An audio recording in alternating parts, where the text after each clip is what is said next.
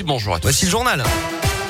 Et à la une, ce lundi matin, l'exploit hier du Clermont Foot, victoire 1-0 sur le terrain de Nice en foot pour la 23e journée de Ligue 1, but inscrit par Rachani à la 77e minute. Nice équipe en très grande forme cette saison en Ligue 1. C'est la deuxième victoire de suite pour les Auvergnats après celle contre le Stade Rennais à domicile le 23 janvier. Clermont est 15e ce matin recevra les Verts dimanche prochain pour le derby.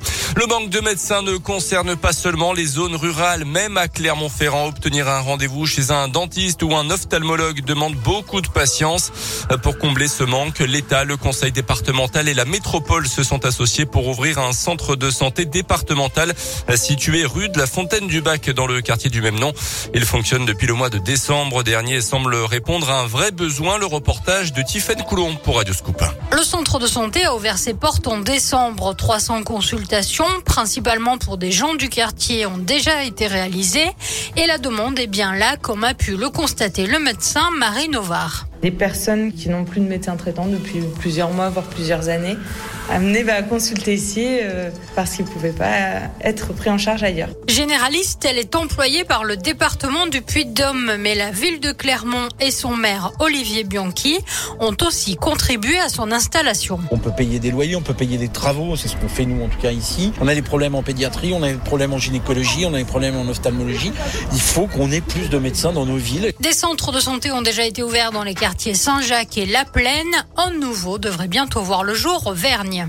L'installation actuelle n'est que temporaire puisque le cabinet médical doit déménager d'une centaine de mètres en fin d'année pour se rapprocher de la maison de quartier et de la pharmacie. À retenir également une classe en vente sur Internet sur le Bon Coin. Mobilisation ce week-end des parents d'élèves de Condat en Combraille pour s'opposer comme d'autres d'ailleurs au projet de fermeture de classe prévu par la carte scolaire de septembre. Dans le département du Puy-Dôme, les services de l'éducation nationale prévoient la fermeture de 35 classes. Une seconde réunion est prévue ce jeudi. Dans le reste de l'actu aussi, deux individus originaires d'Issoire condamnés à quatre mois de prison avec sursis pour trafic de stupéfiants, mais un trafic de stupes un peu particulier. Il ne s'agissait pas de drogue dure, mais de 26 kilos de feuilles de 4 retrouvées en région parisienne. C'était en octobre 2018, des feuilles qui venaient d'Éthiopie. Cette feuille de 4 est mâchée tout au long de la journée là-bas. Elle est considérée comme étant une drogue sur le continent européen. En bref, le deuxième semaine du procès Lelandais à Grenoble dans l'affaire de la disparition de la petite Maëlys. Durant les premiers jours d'audience, l'ancien maître chien est resté campé sur ses positions, niant toute atteinte sexuelle sur la fillette de 8 ans. Aujourd'hui, la cour d'assises de Grenoble doit entendre notamment les parents de la petite Maëlys. Le verdict de ce procès est attendu en fin de semaine prochaine.